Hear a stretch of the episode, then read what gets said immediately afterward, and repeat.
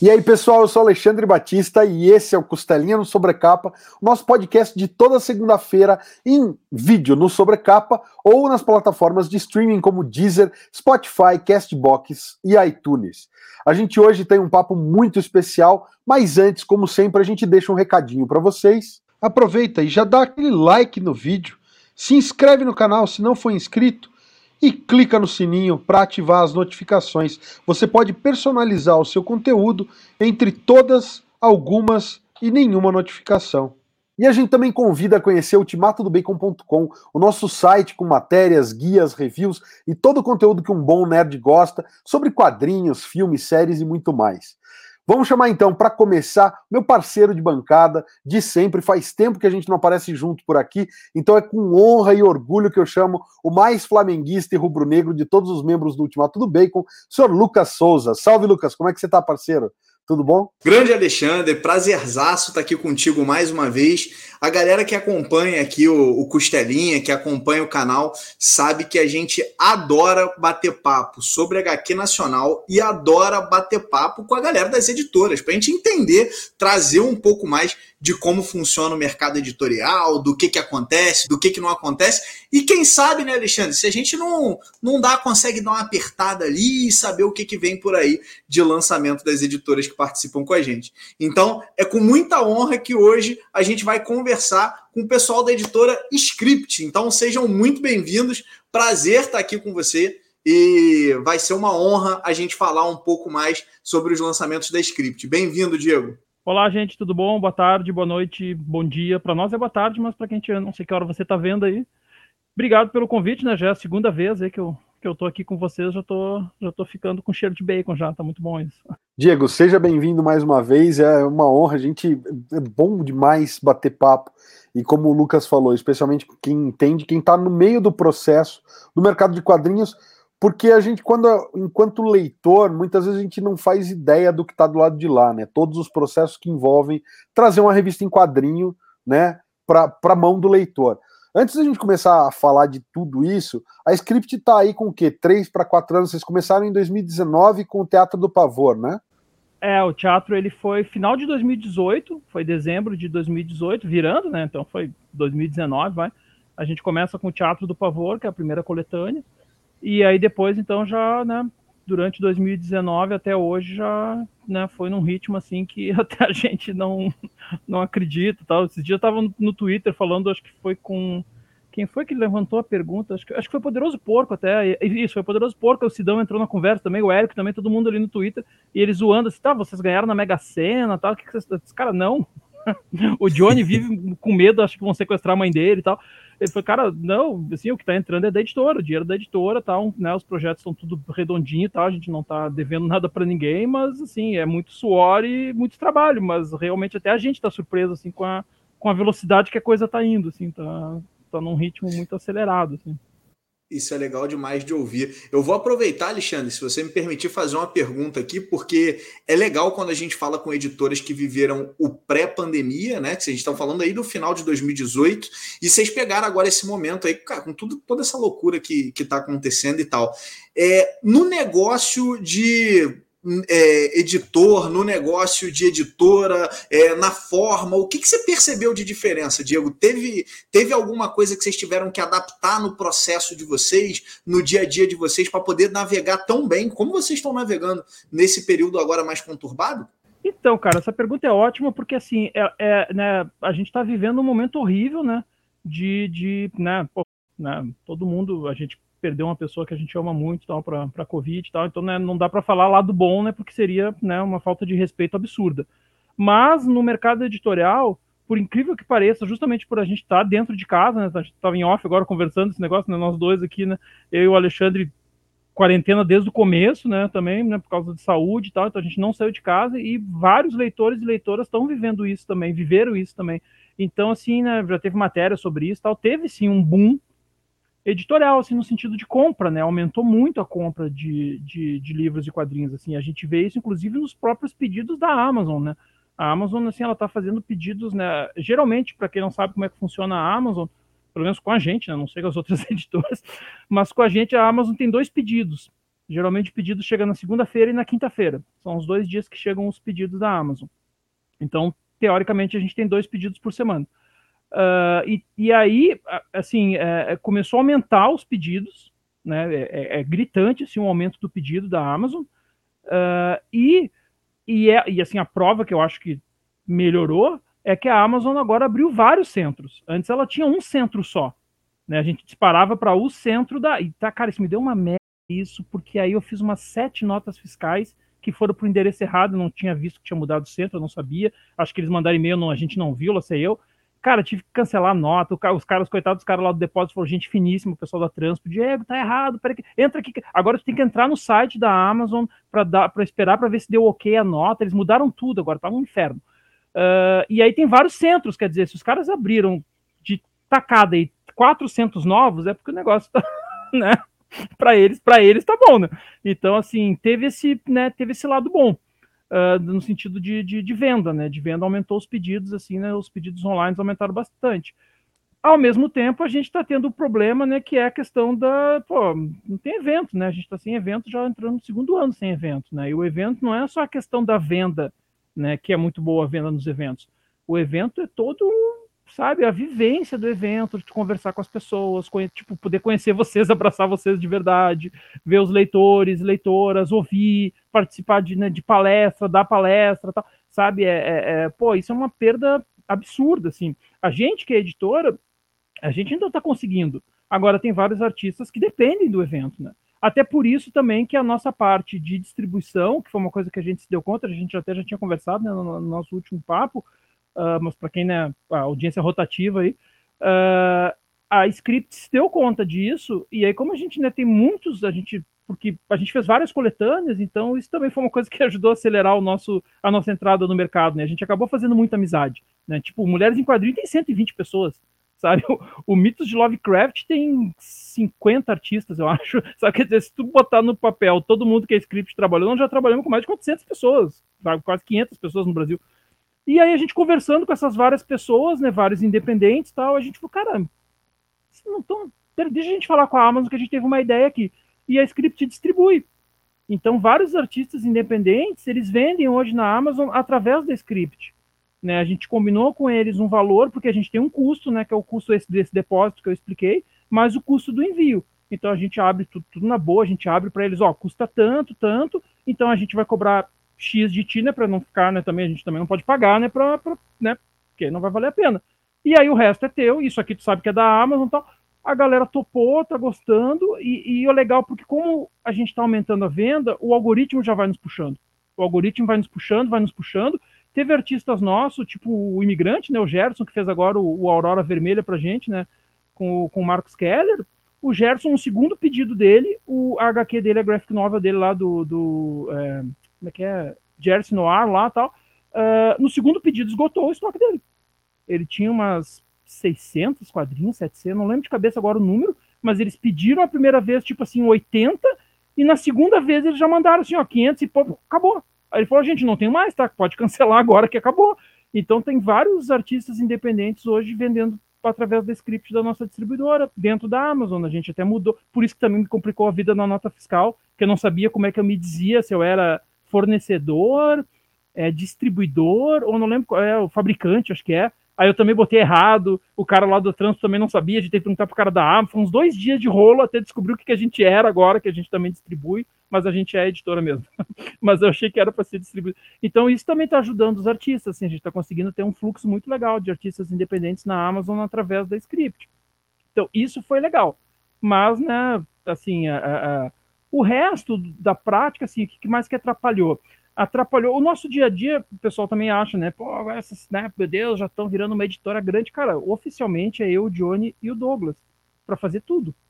Sabe? Desde atender telefone até fazer nota fiscal, sou eu que faço, o Douglas que cuida da gráfica, o Johnny que monta, e quem é que embalava os quadrinhos? Eu e o Douglas, eu ia para casa do Douglas, a gente ficava embalando os quadrinhos. Então, isso durante aí, né, os primeiro um ano e meio da pandemia foi impossível né? Então ele ficava sozinho lá, então isso atrasou um pouco, né? Porque, né, tipo, era uma ajudava o filho dele ajudava a embalar, tal.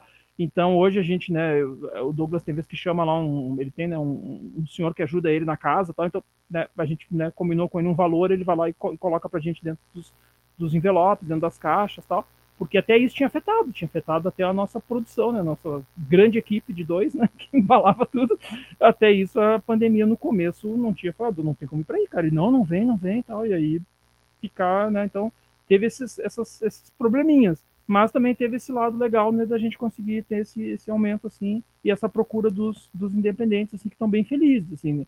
todo pedido que tem agora quando a gente terminar de gravar eu até vou fazer a nota dos pedidos de hoje uh, que é o Johnny que aceita o pedido e eu que faço a nota fiscal todos os pedidos têm pedido de independente junto não vem um pedido da Amazon que não tenha independente junto sempre vem os nossos e vem da galera independente Sempre, O Diego, inclusive aproveitando que você está falando dos independentes, se eu não estou enganado, o Luiz Carlos Souza e o Rafael Dantas têm a o Lâmina Azulada com vocês, né? Uhum, na, uhum. na Amazon, né? Aproveitar até deixar o link aqui do, do vídeo que a gente gravou conversando com eles, falando da HQ, que é uma HQ sensacional também, mas eu, eu lembro do, do Luiz Carlos uh, divulgando no, no Twitter que agora eles estavam na Amazon também, através dessa parceria com a Script.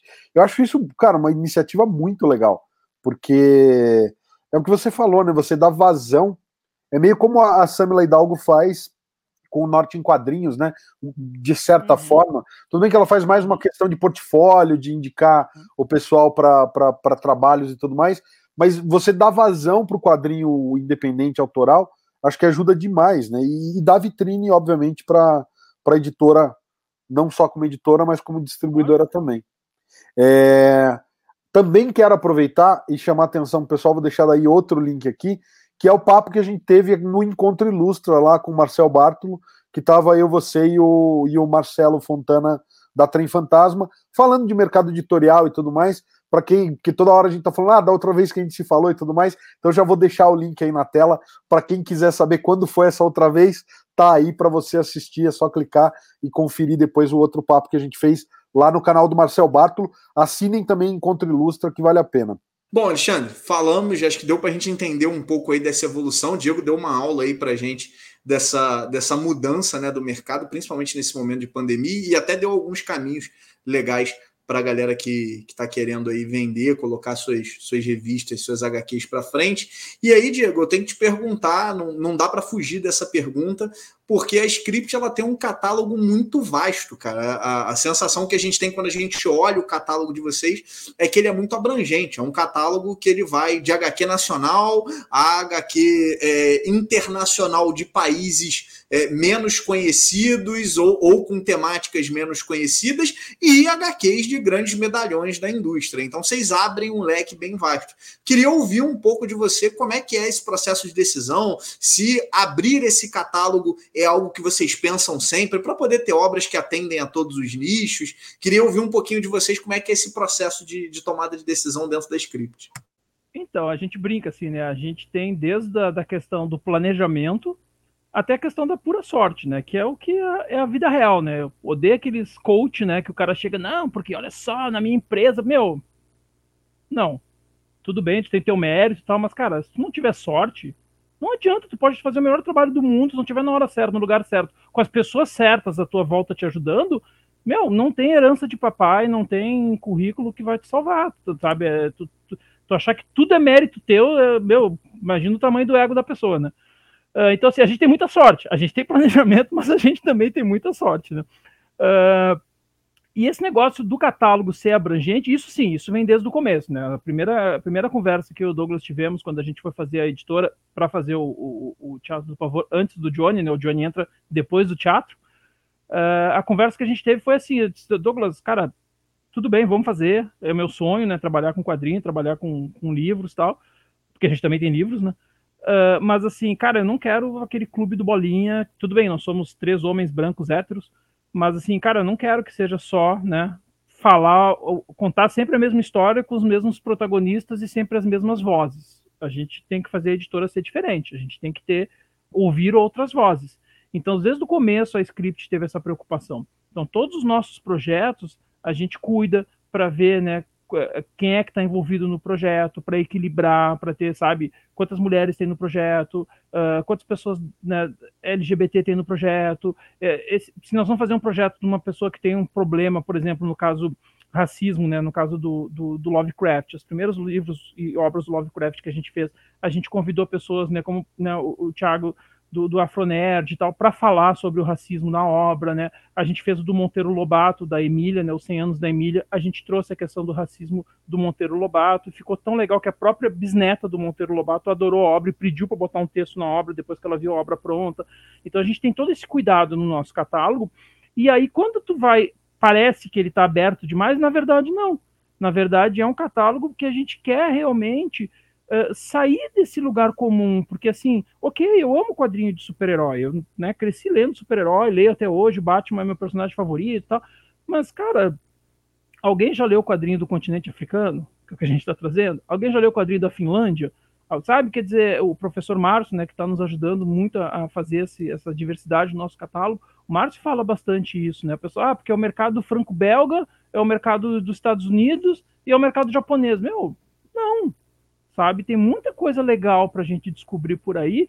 Então pode parecer que tá meio louco, né? Tipo assim, pô, Crazy Cat não tem nada a ver com o, o Ligeiro Amargor, né? Que é o, que é o primeiro quadrinho que a gente trouxe do continente africano. Mas tu para pra pensar, na verdade até tem. Porque tu vai estar trabalhando com um quadrinho completamente clássico, que é só a história em quadrinho mais importante do século XX. E quando a gente falou que a gente ia trazer, muita gente ficou, ih, não vai dar certo, vocês estão malucos, o quadrinho tem mais de 100 anos, ninguém vai gostar disso, tá? E tá aí é um sucesso, né? No quadrinho já tá com, acho que quase 700, nem sei quanto é que tá, tá 700, 800 vendas já, nem lembro agora. Uh, depois a gente vê ali. Uh, então, assim, tu tem. E a pessoa que, de, que vai estar tá a fim de ver um quadrinho histórico desse, há grande chance dessa pessoa estar tá interessada num quadrinho sobre a história do chá, contada por artistas do continente africano. Sabe? Tem uma sintonia aí. Ah, eu não posso garantir 100%, porque a gente não fez pesquisa, não fez entrevista, tal, não sei o quê, com, as, com nossos leitores, ok? Né? Não, né, vindo do mercado acadêmico também não posso fazer, falar uma bobagem sem ter dados científicos, né? Senão a gente acaba na Terra plana. Mas há uma grande chance das pessoas que gostam de um quadrinho histórico gostar de um quadrinho sobre a história do chão, sabe? sabe? Tem uma sintonia ali, sabe? E aí, então, a gente está tendo esse cuidado. Então, e a gente vê como uma obra vai puxando a outra. Quando a gente trouxe o Popeye, a gente sentiu que o Popeye também ele acabou puxando outras obras no Catarse. Também tem muita gente que fala, ah, mas tem vezes que vocês fazem um Catarse mais longo, por que, que vocês fazem? Por isso também, porque a gente sente que assim a gente não pode também uh, enfiar a faca no bolso dos nossos leitores, das nossas leitoras, porque tem várias editoras, ainda bem, vários artistas independentes vendendo quadrinho, nós mesmos. Então a gente sempre faz o catarse um pouquinho mais longo para dar tempo, ó, esse mês eu não posso, mas mês que vem eu posto, e vai, sabe? Então assim a gente vai diluindo e a gente vê como um projeto vai puxando o outro como acontece de ter projeto. E a gente até faz combos a ver com isso. Né? Dependendo do projeto, por exemplo, se a gente vai lançar né, o Crazy Cat, a gente coloca alguns combos ali que teoricamente a gente acha que tem a ver com o público. E aí a gente vê como o público vai lá e compra mais esse, mais aquele e tal. E o legal da ferramenta Catarse é que o Catarse permite que a gente crie combos uh, sob medida, que a Amazon nunca vai me deixar fazer isso. Então tem vezes que a gente nem pensou que de repente alguém que vai comprar o Crazy Cat gostaria de ter, ela ser o Fala Maria, e, né, que é o do, do BF lá, né, sobre o, a, filha autista dele, tal, que é lindo, belíssimo quadrinho. De repente a gente faz de conta, não tinha pensado em botar o Fala Maria. E alguém vai lá e diz, ô Diego, eu também quero Fala Maria. Pode fazer um combo Crazy Cat Fala Maria? Posso. A gente cria o combo Crazy Cat. E além dessa pessoa, mais gente fala e gosta também e compra tal. Então, assim, é, assim pode parecer que, que, que tá meio louco o nosso catálogo, mas na verdade não. Na verdade, as obras conversam entre elas e por trás existe essa nossa vontade de cada vez mais ir ampliando o catálogo, não no sentido de ah, eu quero atingir todo mundo como um louco tal. Não, a gente não é uma editora gigante, a gente não pode fazer isso. Mas é no sentido de a nossa missão lá do começo. A gente não quer contar sempre a mesma história para as mesmas pessoas. A gente quer cada vez contar histórias mais diferentes. Então, por trás dessa abertura do catálogo tem isso também, de buscar né, essas outras vozes, para a gente trazer essas outras vozes para o mercado para as pessoas começarem a ouvir também essas outras vozes e que vai ser bom para todo mundo. Eu mesmo fui um dos que peguei, eu peguei o Popeye como combo de outra campanha, porque eu vacilei total no, na, na, primeira campanha, na, na, campanha mesmo do Popeye. É, falando um pouco disso, Diego, quando você fala é, da quantidade de autores com quem vocês já trabalharam, Você acha que um, uma parte do sucesso da script talvez esteja nisso? Porque uma coisa que eu vejo é que todo autor independente ele tem ali o seu público, né?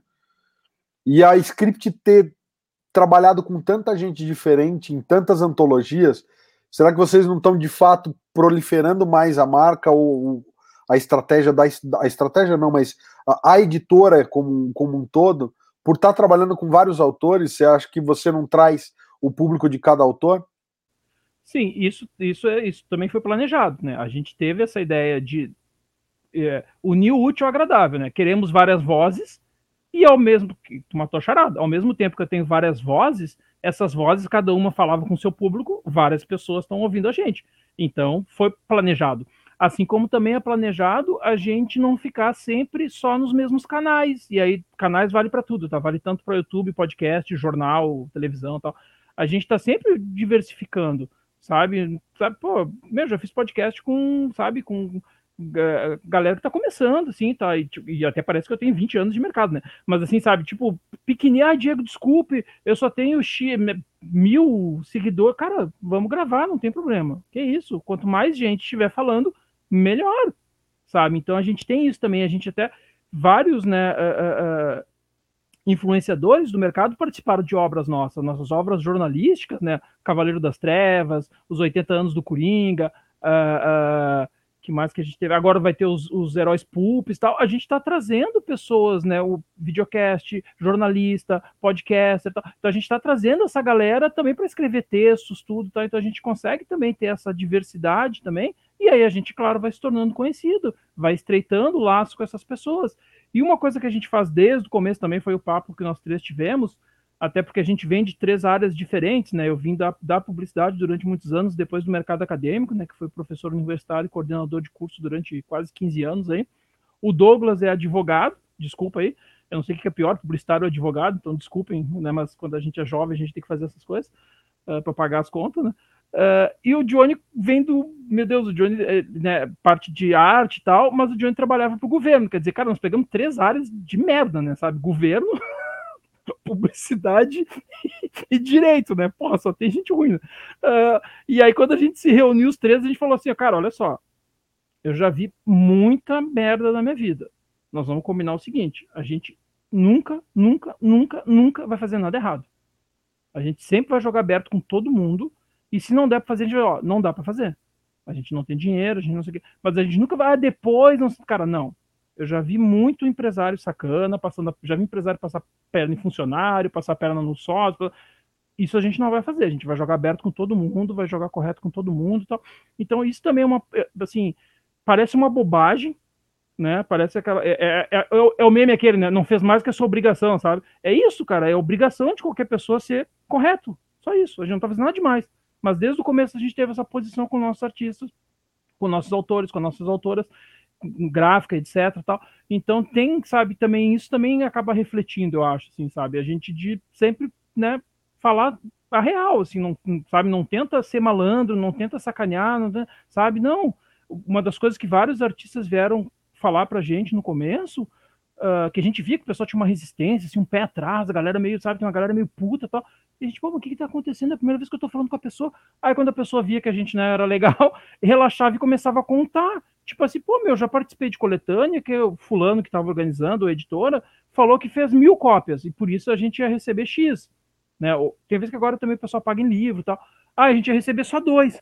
Só que toda vez que eu vou em evento, tem alguém vendendo o negócio e assinando. Eu, cara, já fiz a conta, esse negócio já foi, né? Já teve mais de 5 mil impressos e a gente só, só ganhou dois? Como assim? Então, a gente, como assim? Os caras não passa para vocês a quantidade, não manda nota da grade? Não, não como, sabe? Então, a gente começou, então a gente faz, bom de ter o advogado, a gente faz tudo contrato, contrato certinho, a pessoa assina o contrato, ela sabe quanto é que, né, tá, então assim, desde o começo a gente teve essa posição também de, de, sabe, jogar limpo com todo mundo, jogar certo com todo mundo. Quando a gente foi fazer o primeiro baralho do Lovecraft, né, que foi o, o Doppel, que a gente inventou esse baralho, que é baralho e super trunfo ao mesmo tempo tal, uh, a gente já tinha feito vários quadrinhos do Lovecraft, já tinha uns três quadrinhos do Lovecraft, eu acho, um livro.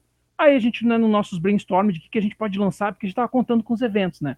ele é um produto que ele vende bem na Amazon, mas não vende tanto. Ele é um produto de evento, né? Sabe, a galera pegar o baralho ali e tal, então a gente... Tem que pegar na mão e ver como é que é, joga, saber, é. interagir. E, e, e, na Amazon ele acaba ficando, né, tipo, tem que comprar ele junto, pô, só o frete, tem que comprar ele junto com algum livro e tal, não vale a pena comprar o baralho só para pagar o frete e tal. Então ele é um produto que é maravilhoso, mas a gente sabe que a gente vai explodir com ele mesmo no evento. Ele tá vendendo bem, se pagou, não teve, né, não teve problema nenhum, mas a gente sabe que nos eventos ele vai fazer mais bonito. Então até que a gente já tá com dois, né? A gente já tem ele e já tem o dos demônios da Goethe lá, né? Uh, quando a gente fez esse primeiro baralho do Lovecraft, a gente já tinha várias imagens, por isso que a gente teve a sacada. Só que a gente conversou, a gente falou, não, não é porque eu fechei com vocês para fazer o quadrinho do Lovecraft que eu vou usar o desenho de vocês no baralho, gente não tinha conversado sobre isso. Né? Não, peraí, vamos avisar todo mundo. Olha só, a gente está com a ideia de fazer o baralho e tal. O valor que a gente tem é X para reutilizar a tua arte. Eu sei que é um valor que não é legal, né? Porque né, tu vale muito mais que isso. Mas assim, é que se a gente pagar mais, são baralho, não vou lembrar, são 54, não, 52 cartas, né? E aí são dois baralhos e tá? Falei, cara, se a gente for pagar, né, 500 pila para cá, vai ficar inviável. Não, então, assim, a gente só pode pagar X por desenho. Desculpa, eu sei que não é um valor correto, né, para o teu trabalho e tal, mas é uma arte que a gente né, já fez, não precisa fazer outra, tal, a gente está só reimprimindo tal. Resumindo a história, teve gente que fez arte nova pra gente por um valor, cara, que nunca seria a arte dele ou dela. A gente, a gente ficou com vergonha, a gente falou, cara, não, por favor, a gente não pode te pagar esse valor numa arte nova, deixa a gente usar que tu já fez no quadrinho. Não, não, eu faço questão. Eu faço questão de fazer uma arte nova pra carta, tal, porque porque pô, vocês foram muito legais, vocês entraram em contato, vocês, outro já teria feito baralho, nem teria avisado a gente, a gente ia descobrir num evento que tinha um baralho com a nossa arte vendendo tal. Então, sabe, são coisas que a gente ficou chocado, assim, sabe, que tinha muito que eu achei que era só no mercado publicitário, ou só no mercado jurídico. é uma loucura, né? Que o status quo esteja tão bagunçado, né, cara? É. Que, que é isso, é isso que é isso que você falou, né? É, simplesmente uma coisa que deveria não fez mais do que obrigação, deveria ser isso. E, e a gente que está um pouco no bastidor, a gente sabe, a gente ouve, né? É, abordar às vezes um autor e o autor fala assim, cara, com editor eu não trabalho, eu tive uma experiência boa, todas as outras só fui passado para trás. Você fala assim, cara, que, que horrível isso, né? Então é, é bacana ter ouvir isso que você está falando do baralho, porque é, é, é, importante a galera saber. É, o pessoal às vezes reclama, sei lá, de um atraso aqui ou ali, mas tem uma dinâmica que é muito diferente de você estar tá trabalhando numa multinacional que imprime 350 quadrinhos por mês Exatamente. E que tem equipe, que tem, sei lá, né? Enfim, é só pelo fato de que existe diferença sim entre as grandes editoras e por mais que a Script esteja crescendo, é o que você falou, né? Segue sendo uma editora de três pessoas, né? A gente já se deu conta de uma coisa agora, que é a questão do atraso a gente viu que, claro, a gente tem a desculpa da pandemia, né? Teve o próprio imigrante, o imigrante chegou a pegar Covid, sabe? Uh, então, assim, teve projetos nossos alteróis que estão atrasando um pouquinho. O próprio papai, o papai atrasou um pouquinho, porque até a gente terminar a tradução e tal, ele, a gente, os projetos que. Uh, isso, que o isso que o papai nem é autoral, tá? O papai, né, seria só traduzir. Mas, assim, depende do tradutor, depende, sabe? Então, assim, tá tendo. Alguns a gente está conseguindo entregar certinho no prazo, mas outros a gente está atrasando aí uns 15 dias e a gente está pedindo né, compreensão das pessoas, porque está tudo mais difícil. A gente, apesar de eu ter tomado as duas doses, o Douglas também, a gente ainda está numa pandemia, né? Então, os nossos, né, nossos uh, uh, leitores e leitoras estão sendo super compreensíveis e tal, mas isso a gente está se dando conta, já é uma conversa que a gente está tendo os três de, ó, daqui para frente, na virada, né, ano que vem, a ideia é a gente fazer um cronograma que a gente possa evitar quase a zero esse atraso. Tipo, eu vou lançar o projeto X no Catarse quando eu já tiver com uma obra, se for autoral, desenhada, né, roteiro, já editei o roteiro, já revisei, não sei o que, né? E se o artista não terminou de desenhar, falta tipo cinco páginas para ter, né, sabe, uma campanha de 30 dias, cara, ele termina essas, a gente já vai botando letra nas outras nas outras 95 páginas para evitar ao máximo isso, porque, né, a gente também não quer abusar da paciência, porque a gente é pequeno, o pessoal entende, Mas tem gente que já tá chegando na script achando que a gente é grande e não entende, né? Fica assim, pô, como assim? Vocês prometeram o papai uma semana atrás. Sim, só que eu não sou a Panini, né? Desculpa, não tenho 40 pessoas aqui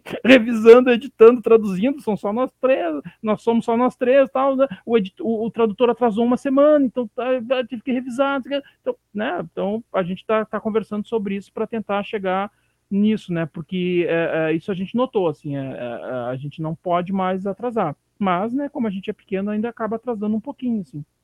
Então isso a gente está aprendendo também, estamos ajustando a máquina em relação a esses cronogramas dos projetos no, no Catarse. Né? Ô Diego, eu acho que tem alguns pontos legais no que você falou, até para o pessoal entender também. Queria até ouvir um pouco a tua visão. Eu sempre comento com o Alexandre que eu acho que a gente está passando por um momento único nos quadrinhos aqui no Brasil, né? Eu, honestamente, cara, eu recebi aqui recentemente essa, essa excelente biografia aqui do Uhum, do, do, uhum. num dos criadores do Superman, né?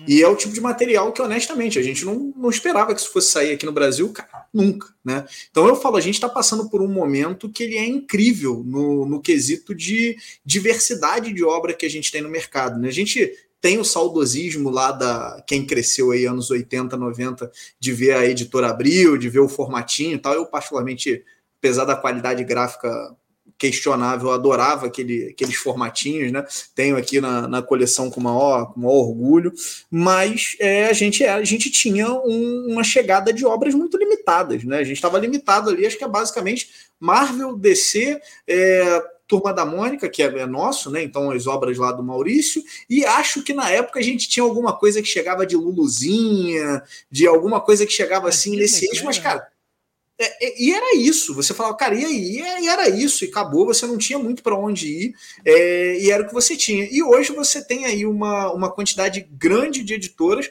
como a Script, fazendo um trabalho fora da curva e trazendo obras que a gente não imaginava que a gente fosse ver aqui, né? E é bacana que a gente percebe e a gente percebe que tem quase que um efeito, se posso dizer efeito manada, mas um efeito de várias obras do mesmo autor chegarem juntos, né? E aí eu até sempre comento com o pessoal, falo, cara, a gente nunca teve a oportunidade tão legal de conhecer autores de fora como a gente está tendo agora. Então a gente teve a invasão do, do Topia, a gente teve invasão é, a gente está tendo agora, né, na verdade, a invasão do Brecha, né, Brecha pai, Brecha filho. Então a gente começa a ver um monte de obra bacana que estava lá atrás que está chegando agora é preciso que o leitor ele tenha um pouco de paciência, porque a gente sabe que o esforço que vocês estão fazendo para trazer essas obras é muito maior do que o esforço da Panini em trazer Batman, por exemplo, né? Que eu imagino que deva ter uma venda gigantesca garantida. Vai, tem, tem gente, eu sou um mesmo, que independendo do que acontecer, meu gibizinho do Batman do mês, ele tá garantido lá e tal, seja bom, seja ruim,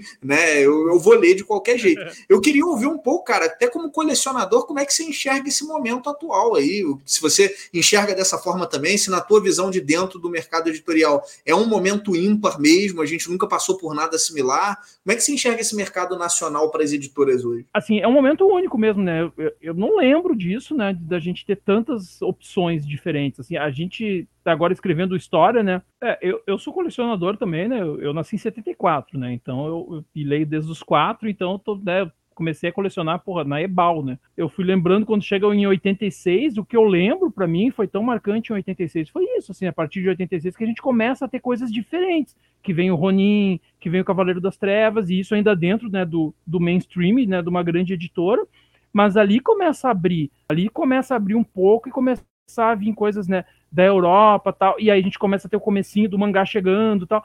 Então, é um trabalho que vem sendo feito, mas realmente com esse boom assim, eu acho que, né, e, e também valorizando, né, a prata da casa também, esse boom que a gente tem dos autores nacionais, das autoras nacionais, né, que aí, para mim, a minha visão, sempre falo isso para ele, eu acho que o grande mérito é do Sidão e do Maurício de Souza, né, no momento que eles fazem a Graphic MSP, eles apresentam um catálogo de artistas uh, brasileiros que o público não conhecia na, no maior palco que nós temos no Brasil, que é a Turma da Mônica.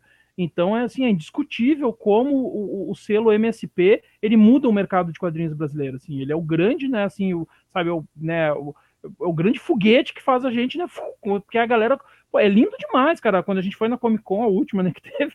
Porra, cara, tu vê aquela fila de gente, sabe, em volta do, do Jefferson e do Rafa, em volta do Gustavo. Cara, é lindo demais aquilo, cara sabe? Que tu só via fila no Frank Miller, não sabe? Não, cara, sabe? A galeria tá ali para pegar o Jeremias, cara. É lindo demais. Tu vê aquela fila gigante para pegar o quadrinho do Jeremias, sabe? É emocionante. Eu, fico, eu fico emocionado, assim. Eu acho lindo demais quando eu vejo essas filas, né, em torno de artistas e, e brasileiros, brasileiras. Uh, então, assim, a gente tá vivendo esse momento. Só que aí entra, né, teve essa polêmica agora, né, mês passado tal. Como a gente é novo, a gente não sabia que tinha algumas regras que só existem aqui no mercado brasileiro, né? Então, o que, que acontece? Assim, tipo, a gente está negociando com editoras do mundo inteiro, né? Os caras nos mandam os catálogos deles, ó, tem isso aqui, tem isso aqui, tem isso aqui. A gente, ah, legal, quero essa, não quero essa, quanto é que custa essa, tá? vai, vai conversando. E aí, de repente, a gente né, pegou um autor, assim, a gente, pô, que legal esse autor aqui, essa, essa linha desse autor não tá saindo em nenhuma editora. É uma série dele que não tá, não tem nada a ver com as outras séries que estão saindo aqui no Brasil que legal, vamos pegar essa série dele e vamos conversar com as editoras que tá, né, tá lançando ele, e pô, vamos fazer junto, a gente fala com o nosso público, tu fala com o teu tal. E aí teve gente que, né, não, meu autor, meu autor. Meu, como assim meu autor? Sabe? Porque, cara, se eu falar isso pro cara da, que tem os direitos dele lá, o cara vai rir. Porque assim, tu pagou exclusividade, a Panini pode dizer que o Batman é dela, porque a Panini tem um acordo de exclusividade com a DC. E ainda assim a gente tem Egon Moss aí publicando o, o, histórico do Batman. Quer dizer, então é exclusividade naquelas. De repente, a exclusividade, não sei dos contratos da DC, né? talvez só mensal, mas tá liberado fazer o histórico e tal. Então, como assim, meu autor? A gente ficou meio tipo, meu, não tô entendendo por que, que vocês ficaram, né? Mas tá, tudo bem, desculpa. Mas a gente não sabia. Mas a gente começou a pensar, olha só. Tu pega um cara Tipo, por exemplo, vocês dois, né? Vocês dois vão escrever um quadrinho pra gente. Cara, a gente é amigo, a gente adorou publicar o quadrinho de vocês. Aí agora outra editora quer publicar outro quadrinho de vocês, porque eu não posso publicar só vocês. A gente tem um catálogo, a gente é uma editora pequena, a gente tem um limite no mês tal. Eu, não, eu posso publicar o quê? Uma, duas obras de vocês por ano? E aí vem outra editora e quer publicar vocês. Ah, não pode, porque fui eu que.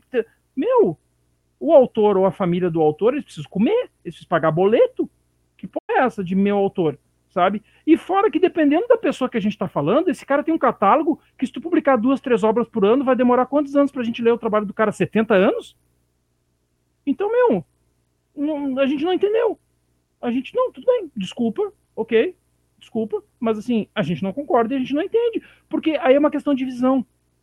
Para nós, no momento que tu publica, vocês, o Ultimato do Bacon, no momento que vocês publicam um autor que está saindo pra gente, a gente não enxerga isso como concorrência, a gente enxerga isso como publicidade. Essa é a visão, da, sabe? Então, assim, se o leitor gosta do quadrinho do fulano que tu está trazendo, e eu tenho o fulano no meu catálogo, ele vai dizer, pô, que mais que tem desse cara? Opa, tem essa aqui da script que eu não conhecia, vou comprar também. Tu está me ajudando. Tu não está me roubando, leitor. Porque em nenhum momento, até onde eu sei, está escrito que você só pode comprar uma obra do fulano. Tu vai querer comprar mais obras do fulano. Então, é uma questão de visão para nós. É engraçado, né, Diego? Desculpa te interromper, mas é, é, é, é, porque eu também costumo pensar nisso. É como um ator, por exemplo, que está em filme, né? Você pega, por exemplo, o Ryan Reynolds lá. Ele fez o Deadpool, fez agora o Free Guy, fez outro não sei o quê. Quanto mais filme o cara tá pipocando, você falou assim, pô, o, o cara está num filme, chama público, porque ele tá num filme que fez sucesso, num outro que fez sucesso, e é por isso que os estúdios chamam mais o cara. Quer dizer, é, é isso, né? Se você tem a, a, coisa se repetindo, você tem obras do cara publicadas ao torto e à direito, e é aquilo, né? A, a, Panini publica os quadrinhos Disney hoje em dia, e a Culturama publica os Disney mensal. Então, qual é, o, qual é exatamente o problema? É, eu, isso, eu tô, tô, reforçando esse teu comentário, porque eu fico naquela. Na, na, na vontade de te perguntar se você acha que a Script, por ser uma editora que está é, fundamentalmente. Vocês estão no sul, né? É Porto Alegre a base. É Porto Alegre não, é Florianópolis a base. Eu sei, eu sei onde é que tu vai chegar, eu já pensei nisso também. Você, você sente que talvez vocês tenham sofrido uma certa resistência por parte do mercado editorial brasileiro, é, porque, sei lá, tem alguns nichos que são mais impenetráveis do que outros, ou não? Isso é só uma percepção de quem está de fora? É, cara, a gente não sabe. A gente não sabe, assim, porque foi uma coisa bem chocante pra gente. A gente ficou, porque a gente, né, a gente até teve a, a, a não sei se a palavra é ingenuidade, vai. A gente teve até ingenuidade de entrar em contato com a editora, dizer, olha só que legal, a gente também fechou o fulano, vamos trabalhar junto tal. Nunca mais nos ligaram, nunca mais, sabe? Tipo assim, bateram o telefone na cara. E, e tu vê a diferença. O Levi, agora eu posso falar porque o Levi já, já, já contou para todo mundo. Quando o Levi foi fazer a editora dele, eu acho que as primeiras pessoas que o Levi conversou foi com a gente. Na sexta-feira de noite, o Levi liga pra gente, gente quer fazer uma reunião com vocês. A gente, opa, claro, né? Pensando, pô, legal, o Levi saiu da Panini e tal. Pô, já pensou a gente conseguir, de repente, o Levi de editor, alguma coisa e tal. Não, o Levi chegou pra gente, olha só, eu vou abrir uma editora, é segredo, não contem para ninguém.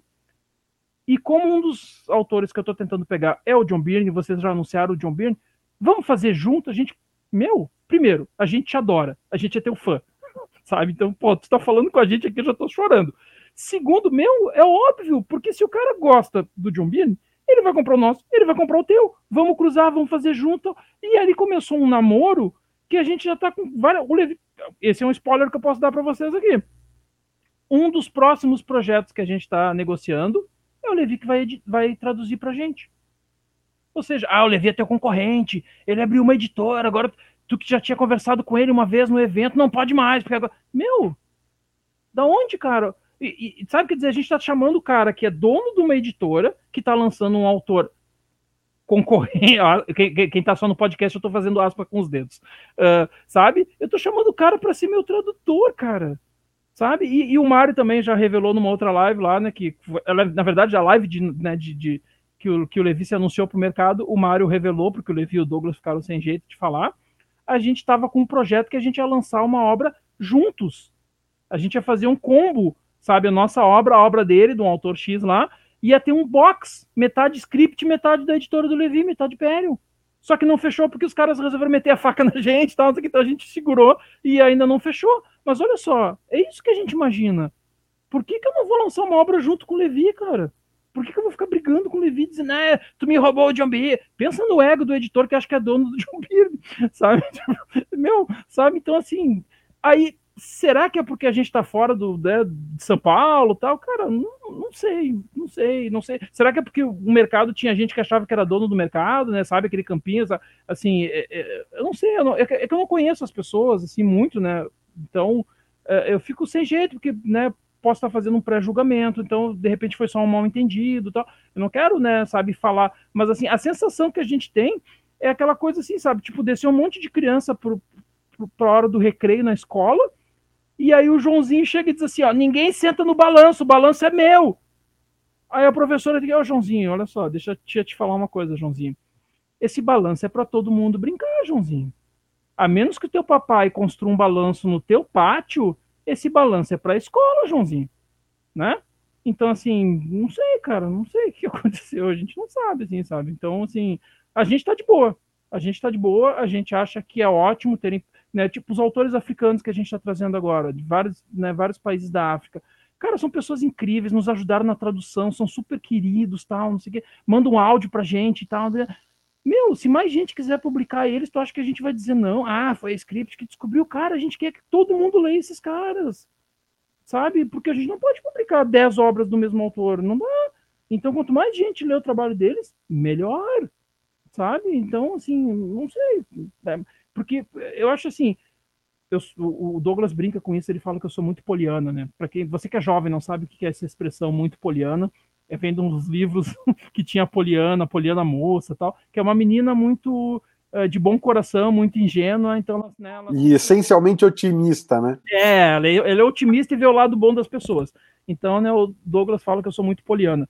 Então eu quero acreditar que de repente foi só um mal entendido, foi só algo, mas assim, para mim é uma questão de visão a gente não enxerga outras editoras e artistas independentes como concorrente, a gente enxerga eles como publicidade.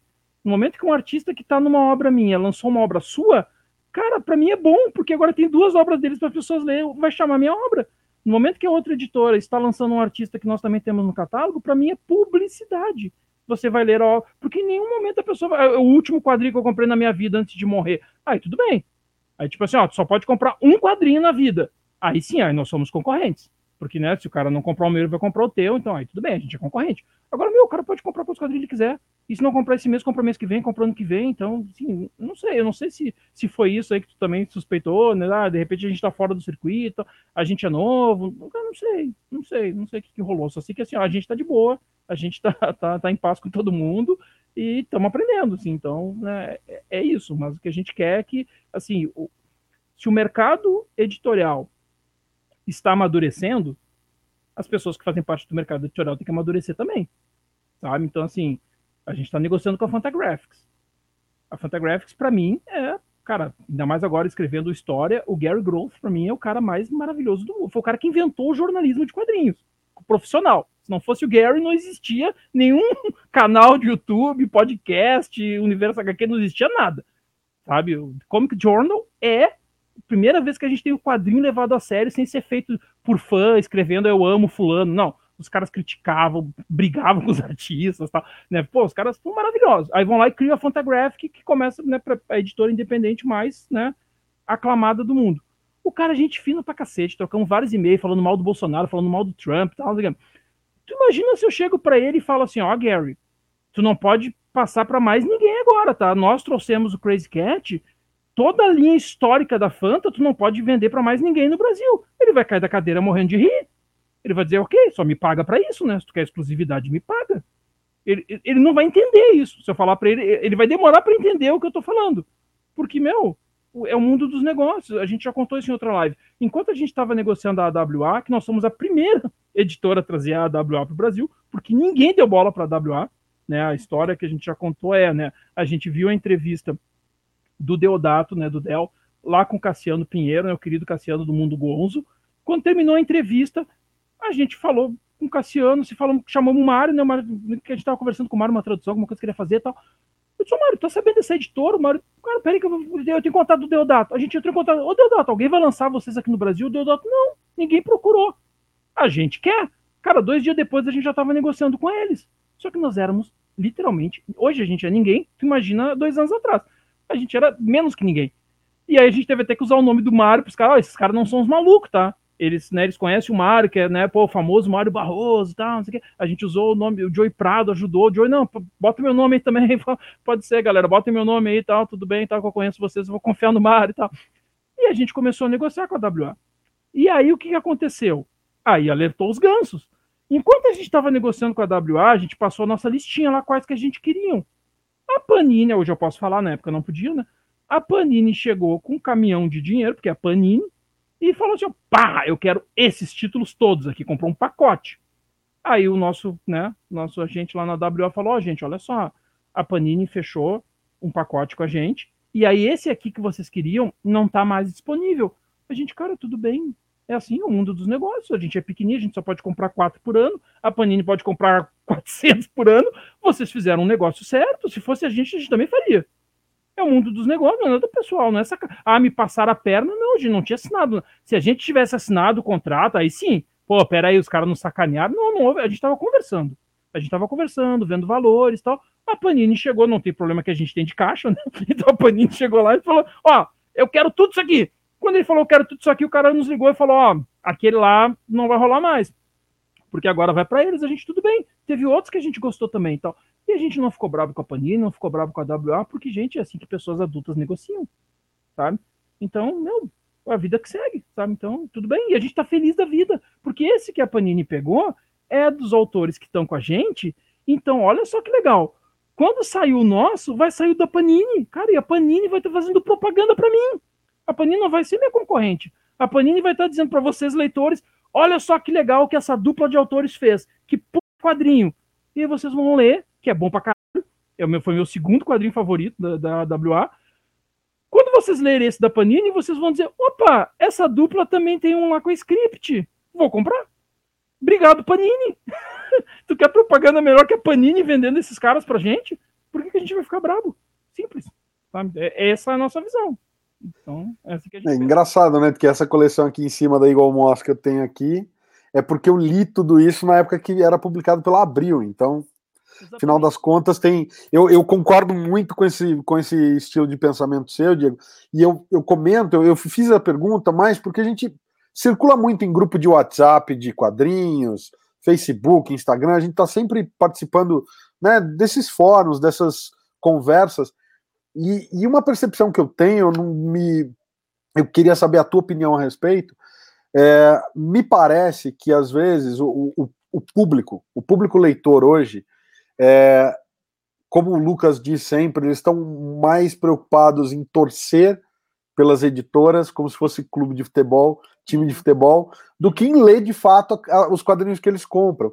Então me parece que às vezes o mesmo erro, é, o julgamento do mesmo erro, ou do mesmo vacilo que alguma editora cometa ou deslize, ele é julgado com pesos diferentes de acordo com a marca que está estampada na capa da, do quadrinho. Então, dependendo do vacilo, ah, é tal, tal, tal editora, não, pô, peraí, calma, isso acontece. Imagina, Outro dia tinha um rapaz dizendo: não, poxa, a Panini edita tantos e tantos quadrinhos por mês, é impossível que não saia nenhum erro, vocês têm que ver que um volume. Eu falei: pô, legal, a Bayer produz tantos e tantos remédios por mês. Você imagina que não vai vir uma pílulazinha com defeito?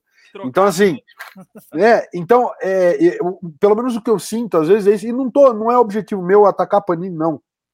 O que eu só, tô comentando é que, às vezes, a gente percebe do público leitor, com quem a gente troca nos grupos de WhatsApp e tudo mais, que existem pesos e medidas muito diferentes de acordo com a editora que está publicando. Você sente isso também ou você não tem nem contato com, com o público?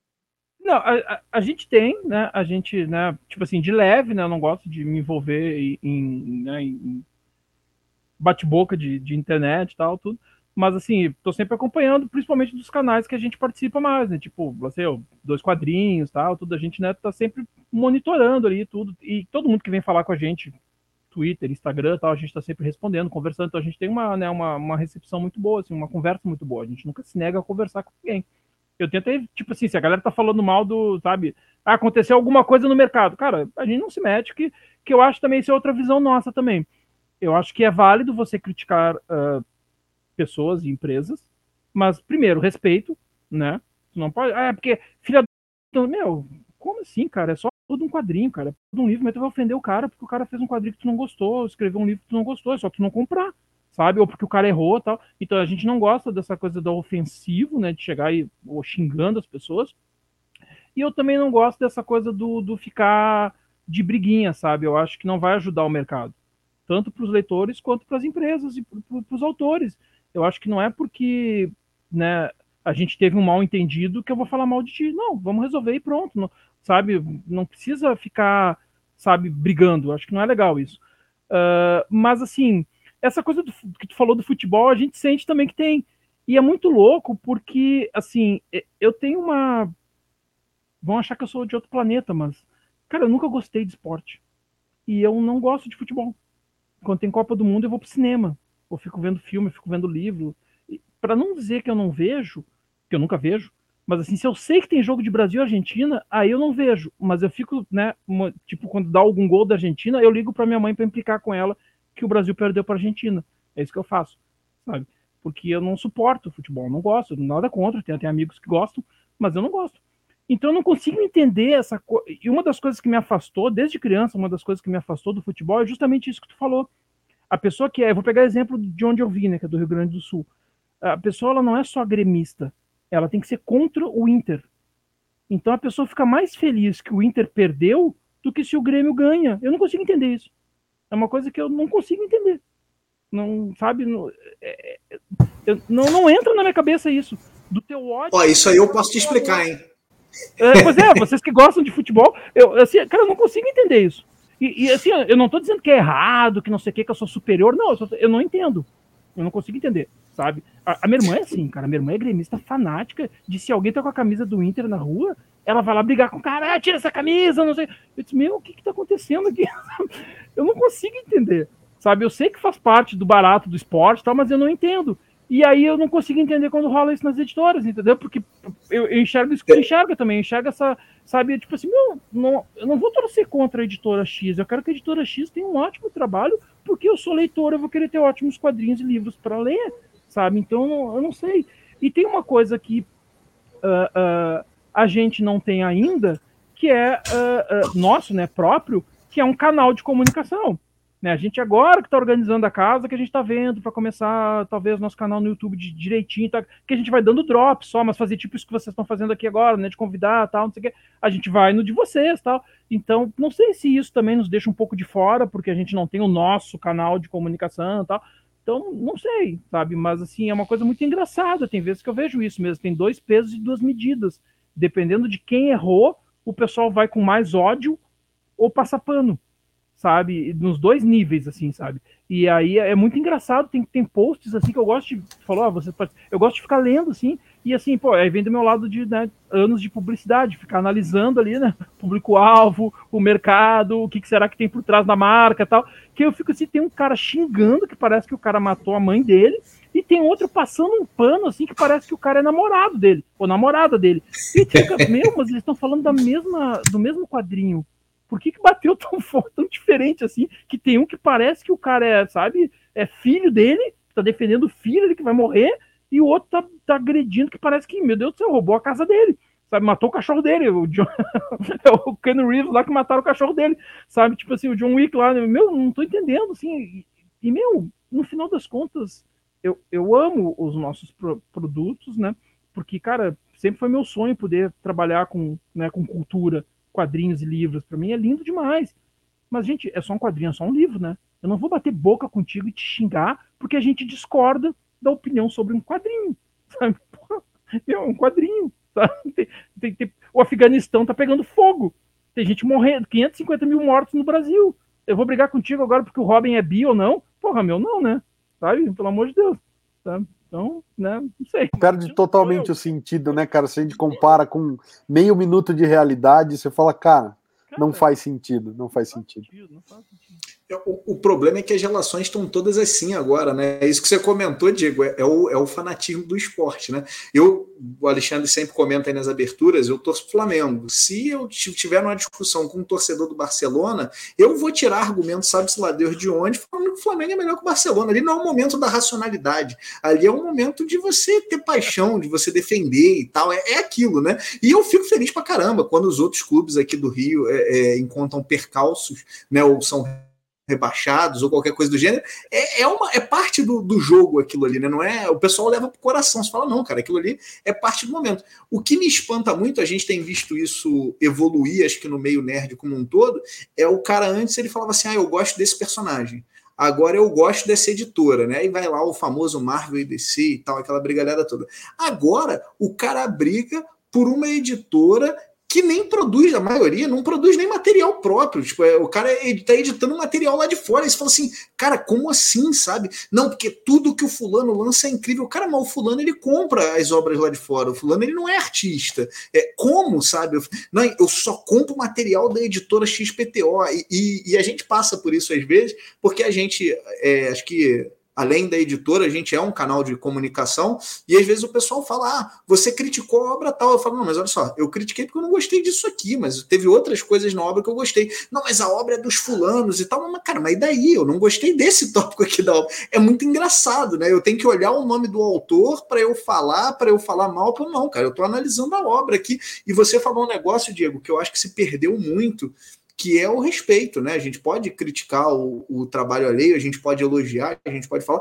mas sempre de maneira respeitosa. Ó, pô, gostei muito da obra tal por causa disso, disso. Pô, não gostei dessa decisão que foi tomada por causa disso, disso, disso. E se a gente não concordou, tudo certo. Segue a vida, né? O legal é a gente ter opinião diferente, né? Acho que esse é, é, é parte do barato do negócio.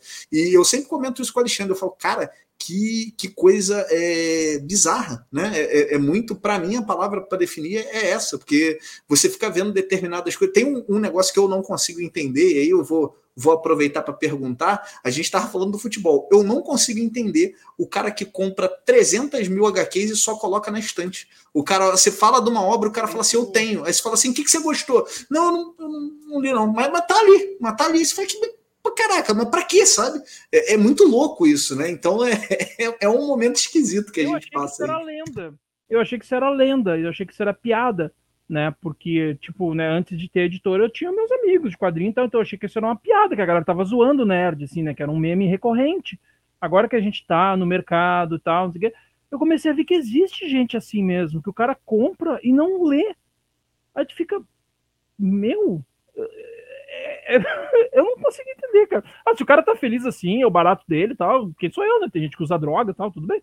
Mas assim, cara, eu não consigo entender, cara. O cara comprar um quadrinho e não ler, sabe? E, e, outra coisa, essa coisa do respeito, quer dizer, a gente pode lançar uma obra, tanto faz se for autoral, se a gente trouxe de fora, e de repente vocês vão olhar e vão ler, ó, oh, Diego, eu li e não gostei. Tudo bem. Tudo bem. Porque teve gente que gostou E de repente, olha só que legal, agora dá um carteiraço, né, de, de estudo, né, um carteiraço da academia, né, o Humberto Eco. Cara, o Humberto Eco tem a teoria do leitor modelo, tá? Humberto Eco explica cientificamente isso na teoria do leitor modelo. Ele diz assim, ó, cada autor, na hora que vai conceber uma obra, ele imagina um leitor modelo, a pessoa para quem ele está escrevendo aquela obra. Então, no, vou chamar de texto, né? No texto existem buracos que a enciclopédia do leitor vai completar. E quanto mais o autor conhece o seu leitor, mais se completa a obra com o leitor. Ou seja, a obra foi feita para você. Por isso que você gostou tanto dessa obra. Por isso que você se identificou tanto com essa obra. De repente, uma obra que tu não gostou, não é porque ela é uma porque ela é ruim, é porque ela não é para você. Ponto. Ah, tem vezes que é ruim? Sim, tem vezes que é ruim. Mas aí tu me faz um argumento, tu me faz uma crítica embasada de por que, que tu acha aquela obra ruim. Ah, porque o roteiro tem esse, esse problema, não sei o quê. A arte. Tem... Aí tudo bem, aí tu vai lá e me defende que a obra é ruim. E de repente vai ter alguém que gostou da obra e vai fazer uma defesa também, e a gente vai. vai cada um vai ter a sua. Né? Aí sim é opinião. Mas assim, meu, de repente a obra não é para ti. A DC tá fazendo um trabalho maravilhoso lá fora, trazendo diversos autores de best-sellers, tá?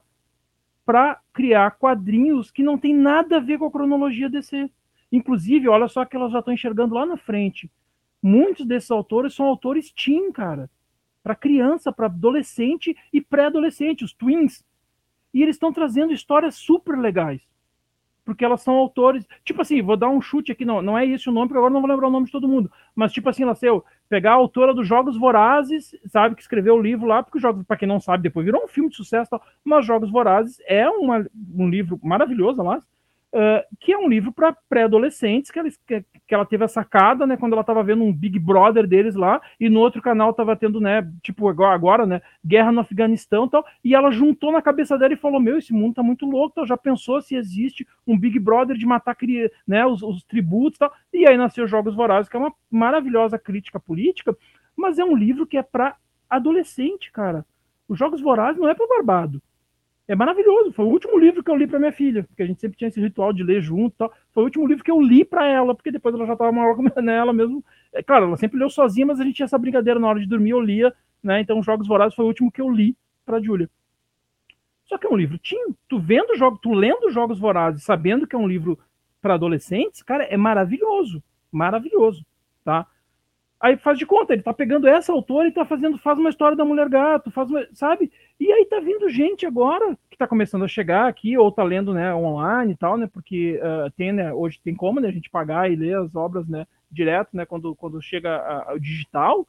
E aí as pessoas, que é um absurdo, porque nada a ver, esse Batman na escola, e porque não sei. Meu, não é. Tu é fã do Cavaleiro das Trevas, do Frank Miller, lá do Batman, do Batman velho, porradeiro, fascista, não sei o quê. Legal, cara, vai ter histórias para isso também. Mas esse aqui não é para ti, cara. Esse aqui é para uma, uma, menina de 15 anos, porque a DC tá pensando o seguinte, meu amigo. Se eu não investir nessa galera, daqui a 10 anos não vai ter mais gibizinho para tu ler. Porque tu vai ter morrido, ou tu vai estar tá velho demais. Vai... Então, assim, eles já estão. Se a gente não trouxer novos leitores, vai acabar isso aqui, cara. Então eles estão começando a abrir, estão fazendo uns trabalhos muito legais. Eles trouxeram a, a, Pô, não vou lembrar o nome da atriz agora. A que faz a Amy no, no Big Bang Theory, né? Que ela é, né? Ela é PhD em, em né? cientista, tal, não sei o quê. Eles fizeram um, um tipo um manual dos escoteiros Mirim com ela apresentando só sobre o Flash, fatos Flash e tal. Cara, aquilo ali é genial. É um negócio só de ciência tal, super legal. Mas aquilo ali não é para quem chorou quando o Barry Allen morreu no, na crise e tal, não sei o que, né? sabe? Ou que agora a mãe dele morreu, o Flashpoint, não sei o que. Não, cara, aquilo ali é para quem tem 10 anos de idade que descobrir sobre ciência usando o Flash. Que olha só, que tu não lembra, mas foi isso que tu fez quando tu era criança. Eu lembro de ler as histórias do Flash criança, a primeira vez, grandão, eu acho que era da Ebal, se não me falha a memória, que era a primeira vez que eu peguei um gibi grande no Brasil, e vinha lá embaixo, fato flash e tal. Ó, o Barry consegue passar pela, pela parede porque ele vibra através das moléculas. E eu ficava, cara. Aí não tinha Google, crianças, então a gente tinha que ir lá para a biblioteca da escola e o que, que é moléculas? Vamos ver o que é molécula. Tinha que pegar a Barça para descobrir, sabe? Então é isso que eles estão fazendo, cara. Barça agora tu revelou a idade, hein, Diego? Barça foi longe. Então, meu, tem vezes que não é para ti. Que nem agora, o Pipoca lançou, o, resgatou o Horácio e tal, não sei o que. Né? Aí começaram alguns assim, ah, mas isso aí tá muito, né, pra capa dura, que legal, mas as crianças não vão ler. Meu amigo, não é para criança. Esse é um Horácio, que é uma edição de luxo, tá? Um resgate, é que nem o Chris Cat. É um resgate histórico, tal, não sei o que. Tu quer ler o Horácio de dois pila, três, nem sei quanto é que tá hoje, gente, cinco pila, tá lá na banca. Aquele é o Horácio para criança, a turma da Mônica para criança mensal. Esse aqui não é para dar para criança. Não é. Aí os caras criticando pipoca lá, não, mas não pode. Porque... Meu, sabe? Aí, aí, aí que eu agradeço a minha bagagem de publicitário, sabe? Cara, isso a gente tinha nas reuniões com o cliente, sabe? Tinha vezes que eu, eu tive cliente de moda, tá? Que é, não vou dar marca, que é óbvio, né? Não tá pagando a gente, mas era uma moda super, né? Grande marca de moda aqui do Brasil, tá? Uh, grande entrada, inclusive, no mercado LGBT e tal a gente fazia reuniões com os clientes, com o dono da marca lá, e, meu, o cara era um velho careta, homofóbico. E eu tinha que explicar pro cara, olha só, meu amigo, não é para ti, porque não é tu que tá indo na loja comprar tua roupa, é o teu cliente, não interessa se tu gostou, se tu não gostou, cara. Se tu quer vender a tua camiseta, tua calça jeans, né, é essa pegada que tem que ter o comercial, porque se eu fizer com a pegada que tu quer, eles não vão gostar, eles não, tu, tu quer que eu faça um anúncio para convidar para ir pra igreja domingo de manhã, não é o que essa galera quer com todo respeito à igreja do domingo de manhã. Essa galera não vai na igreja do domingo de manhã porque eles estão bêbados, que viraram a noite no sábado, beijando, sabe? Então, meu, não é para ti. E tem empresários que não entendem isso. E parece que tem leitores que não entendem isso. Nem toda a história do Batman vai ser para nós. Tem história do Batman que não vai falar com a gente. Que bom. Que bom. Sabe? Simples. Não tem briga por causa disso. Ô Alexandre, eu acho que a gente vai se encaminhando para o encerramento do podcast, mas tem uma pergunta que a gente sempre faz aqui, eu não podia deixar de fazer para o Diego.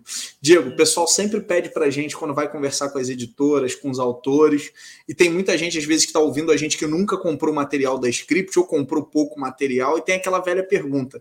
Eu sei que é difícil o pai escolher os filhos favoritos, mas se você tivesse que elencar aí para a galera, né, pensando em três obras que vocês lançaram, que você, que você adora, que você é aficionado, para sugerir para quem vai conhecer o teu trabalho aí pela primeira vez, o trabalho da Script? O que, que você sugeriria para o pessoal aí, cara? É, pô, é uma pergunta sacana, porque né, envolve diversos fatores aí, né? Desde do, do, do coração de pai, né, de editor, até, né, tipo, meu Deus, se eu falar, será que fulano vai ficar bravo comigo, a fulana e tal? Mas vou tentar ser o mais político possível aqui, e real também, né, para não ficar também, né, parecendo, né, político.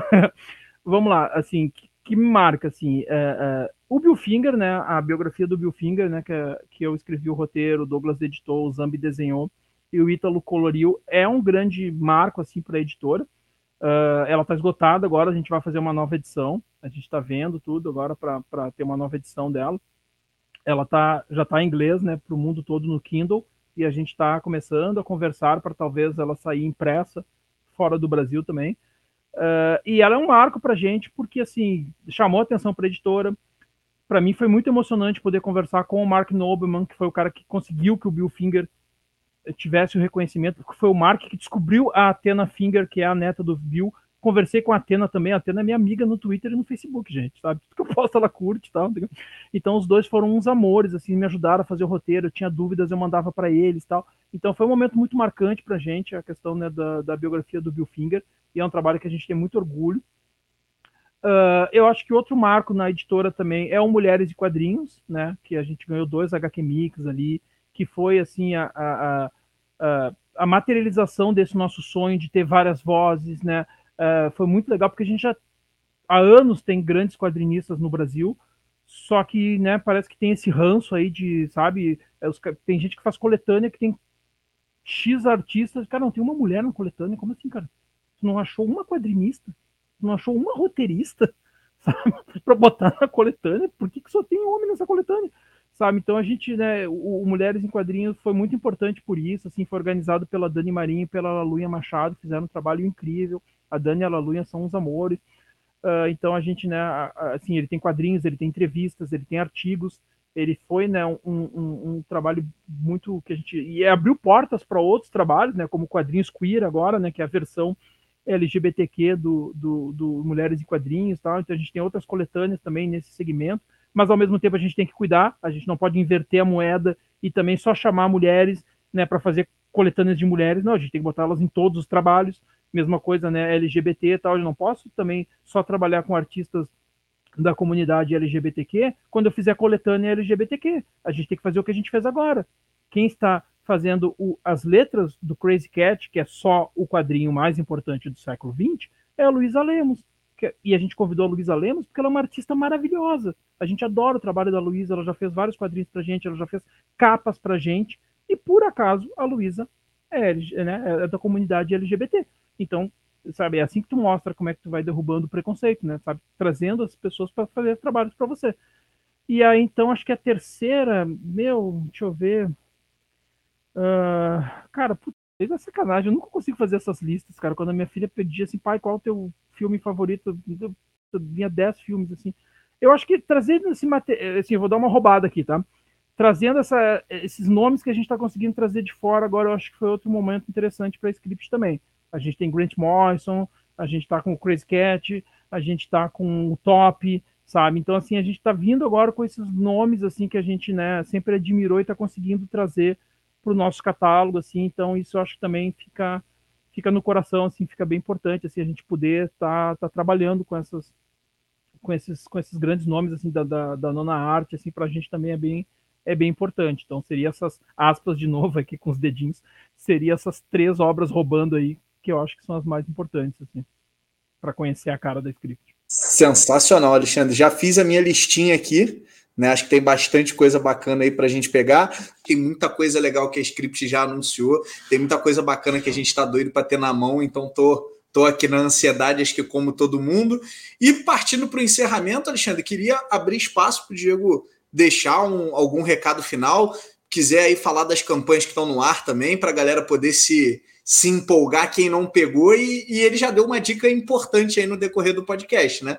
Que se tem alguma HQ que você perdeu, dá para entrar em contato com eles, pedir para fazer aquele combo esperto, e aí você já pega um monte numa tacada, e quem sabe ainda não aproveita aí um descontinho no frete, né? Já aproveita ali para mandar tudo junto. Eu quero só comentar, Lucas, que eu tô aqui ansioso para ver a maldição do Cícero, porque eu curto demais a história lá do Cícero Hotel. Quero ver, ver como vai ficar essa edição aí. É, o spoiler é que vai cair da minha pilha de revisão agora. Ela já, já chegou para mim agora para bater a última revisão nela, já vou pegar para revisar agora. Que né, a gente tá a revisão aqui na, na, editora, eu e a minha filha que dividimos a revisão, né? Uh, porque no começo lá, e também foi outra coisa que a gente acabou nem falando, desculpa. Uh, no começo a gente né, trabalhou com revisores, né? Até o Aldaci, tal, pessoa incrível, tal. A gente trabalhou com vários né, revisores de fora, tal. Só que por essa minha vivência né, de, de, mercado publicitário e depois de professor universitário, né, que eu lia os TCCs dos meus orientandos, não deixava passar uma vírgula errada tal, uh, eu pegava todos os trabalhos que saíam da editora Douglas, Johnny, eu vou ler, não vai sair sem eu ler. E sempre a gente, por melhor que fosse o profissional que está trabalhando com a gente, é normal, você tem editor, você sabe, cara, sempre passa um errinho. Sempre passa um errinho. E aquele errinho que tu vai pegar só na prova da gráfica. Não interessa quantas vezes tu já revisou. O Monteiro Lobato falava isso, né? O erro se esconde e ele só aparece depois que está impresso. Uh, só que a gente consegue pegar na prova da gráfica. E, cara, lá pela terceira ou quarta obra, a gente conversando, os guri falaram, Diego, cara, tu tá revisando, por que tu não fica de revisor, então? Eu falei, ah, ok, só que eu não vou fazer sozinho, então. Então aí eu e a Júlia estamos revisando. Então, assim, cara, a gente revisa, nossa, literalmente, assim, várias vezes. Vem primeiro o Word, aí ela revisa, aí eu reviso, aí né, vai, aí vai montar, quando monta, manda a primeira vez, a gente revisa a primeira a última página, tá? Aí revisa, achou tantos erros, devolve, aí ele manda pra gente, aí sim, a gente vai só onde tinha os erros, tal, não sei o que, né? vai de novo. Isso não, isso não passou pelo tradutor, ou pelo editor, ou, né, ou, ou mais alguém que está no meio do caminho também. Para depois, quando vem a prova da gráfica, bate de novo da primeira à última página, e aí acha erro. Então, então assim, o Cecil está entrando agora nesse, nessa, nessa revisada aí. Uh, e também tô, tô, bem curioso, assim, porque foi, né, tem muita gente legal trabalhando ali, foi, o pessoal, pô, o pessoal matou a pau, assim, ficou, já vi várias páginas, tal, já vi vários desenhos, tal, tá, tá muito bonito, assim, muito bonito mesmo. Tô, tô, tô curioso para ver isso também. E para encerrar aqui, então, gente, assim, ó, uh, a gente está, assim, uh, a gente está montando o nosso site, né, ele já existe, mas a gente agora está fazendo um site novo, com lojinha, com tudo direitinho, então no futuro a gente vai ter a nossa lojinha também, mas por enquanto você consegue encontrar script no Catarse. Né, no, o Catarse para a gente ele é uma pré-venda, a gente não depende do financiamento, é porque lá, como a gente falou que ao longo do programa, o Catarse ele nos permite fazer vários mimos nos leitores e nas leitoras que a Amazon não permite. Então a gente está no Catarse uh, e a gente está também na Amazon. E agora, com o robô raio-x lá do casal All Red, a gente testou pela primeira vez fazer a venda casada. Assim, a gente fez as duas pré-vendas ao mesmo tempo, para ver, porque a gente está né, a gente é novo, a gente está tá testando, está ouvindo vocês, o que, que vocês preferem e tal. Então a gente testou e pela primeira vez saiu com capas diferentes, essa foi a brincadeira, né? Tem a capa da Amazon e tem a capa do Catarse. E aí deu certo, assim, foi bem legal, assim, então tá, tá, né, uh, uh, os dois estão em pré-venda, então você sempre vai encontrar nossas obras ou no Catarse ou na Amazon. Se é uma obra que né, não foi lançada junto, ela vai ficar só no Catarse até chegar na mão dos apoiadores que esse foi um erro que a gente cometeu lá no começo. A gente não contava que a Amazon tem 500 mil duendes que empacotam tudo e conseguem fazer a coisa chegar na casa do leitor em duas horas, a gente não consegue. E aí lá no Fala Maria a gente cometeu esse erro. A gente aceitou um pedido da Amazon enquanto a gente estava empacotando para os apoiadores. O que, que aconteceu? Os, as pessoas que compraram na Amazon receberam primeiro que nossos apoiadores, que com toda razão ficaram chateados. A gente pediu desculpa, a gente não tinha se dado conta disso, estamos aprendendo vamos errar ainda, tá? Então já estou pedindo desculpa antecipada pelos nossos próximos erros. Uh, então hoje a gente não faz mais isso. Hoje a gente primeiro deixa chegar na mão dos apoiadores para depois aceitar os pedidos da Amazon. Então uh, uh, você encontra a gente né, nesses dois canais, principalmente, e várias comic shops do Brasil. Né, a gente também está junto com o Levi nessa coisa da, da que tem várias comic shops, várias redes também. A gente também está conversando com eles, além de outras comic shops, né, que sempre estão né, conversando com a gente, tal. Tem vários lugares do Brasil você acha nossos, as nossas obras. E gente quer falar com a gente nas redes sociais, é sempre eu e o Douglas que operamos as nossas redes, porque o Johnny, coitado, ele fica acorrentado no porão, só produzindo quadrinhos e livros. Então, o único momento que ele sai é para fazer as fotos sexy que ele faz no Instagram dele. Se você olhar o Instagram do Johnny, você vai ver que o Johnny é o mais fotogênico dos três, tal, porque ele sempre, né, ele tá, o Johnny ele tem um visual assim que o Alan Moore tenta imitar. Uh, mas fora essa parte do Instagram, o Johnny, coitado, ele fica amarrado e só produzindo. Então eu e o Douglas que pilotamos as nossas redes sociais. Então se quiser falar com a gente no Twitter, no Facebook, no Instagram, chama lá. E se quiser falar pessoalmente comigo, é pegar também arroba Diego Morro, escreve Moreal, e você nos acha também. E o script é script underline editora, tanto no Instagram quanto no Twitter. E críticas, sugestões, comentários, dicas, por favor, é só entrar em contato com a gente lá que a gente vai estar sempre querendo ouvir vocês. Diego, a gente agradece mais uma vez e a casa aqui, tanto no Sobrecapa quanto no Ultimato do Bacon, está aberto para você, para script. A gente deseja que, com continuado sucesso e espera conversar em breve mais uma vez com vocês aqui. O espaço está aberto. Valeu, gente. Eu que agradeço. Vocês são sensacionais. Assim, espero que a gente possa, né, se abraçar um dia, assim. Eu até vejo um jogo do Flamengo com você torcendo para o Fluminense. Eu nunca sei quem são os adversários. É Fluminense, é isso? Pode ser? Pode ser o Fluminense, Botafogo. O Vasco é o grande rival, né? Mas o Vasco não é aquele, que, só, não é aquele que só perde? Sim, mas eu acho que é o maior ódio dos flamenguistas não é o Vasco, cara. Eu, que? Eu Pô, cara, eu não vou entrar no programa, que a gente é um canal de outra coisa. Tu vai me fazer falar um monte de besteira aqui, isso vai pro ar. Vamos, vamos ficar. O, eu vou, vou parafrasear o ex-presidente do Flamengo, cara. O Flamengo ele é igual o Batman, ele tem muitos rivais. E a gente agradece também a você que ficou com a gente até aqui. Não esquece de conferir também os outros vídeos do canal, clicar no logo do Sobrecapa para se inscrever se não for inscrito. E até a próxima. Valeu!